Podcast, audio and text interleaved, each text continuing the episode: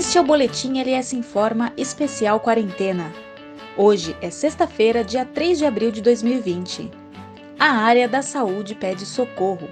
Acompanhe agora o que é essencial nesta emergência da Covid-19.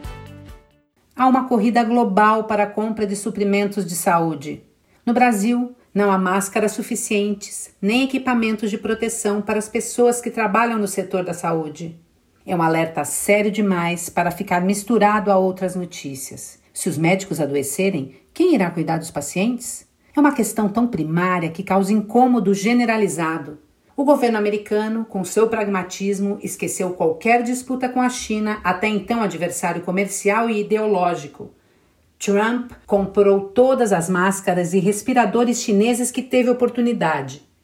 No Brasil, as denúncias sobre a falta de condições da área médica para trabalhar são conhecidas há semanas.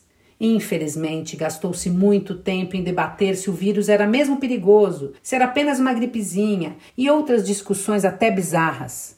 Enquanto núcleos relevantes do governo brasileiro perdiam tempo ofendendo a China, obrigando o próprio vice-presidente da República a colocar panos quentes em frases desastradas, Outros países bateram na porta do gigante asiático buscando suprimentos para enfrentar a crise.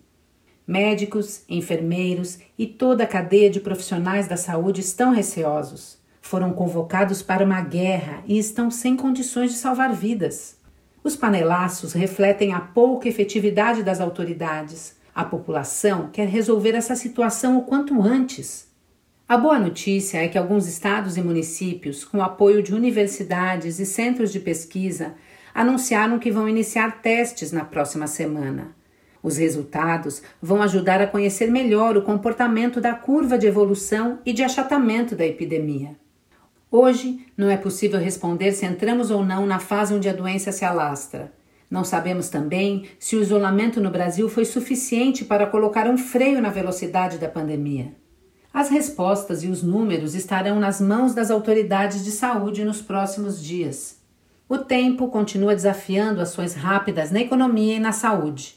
E vale o lembrete do médico Anthony Fauci, uma lenda do serviço público americano e um dos responsáveis por convencer a Casa Branca da gravidade do momento. Não é mais você que faz a linha do tempo, é o vírus que faz a linha do tempo. Eu sou a Larissa Skeff, que assino esse boletim com Armando Linhares Medeiros e Paula Quintas, da equipe LS Comunicação. Obrigada pela audiência, bom fim de semana e se cuidem.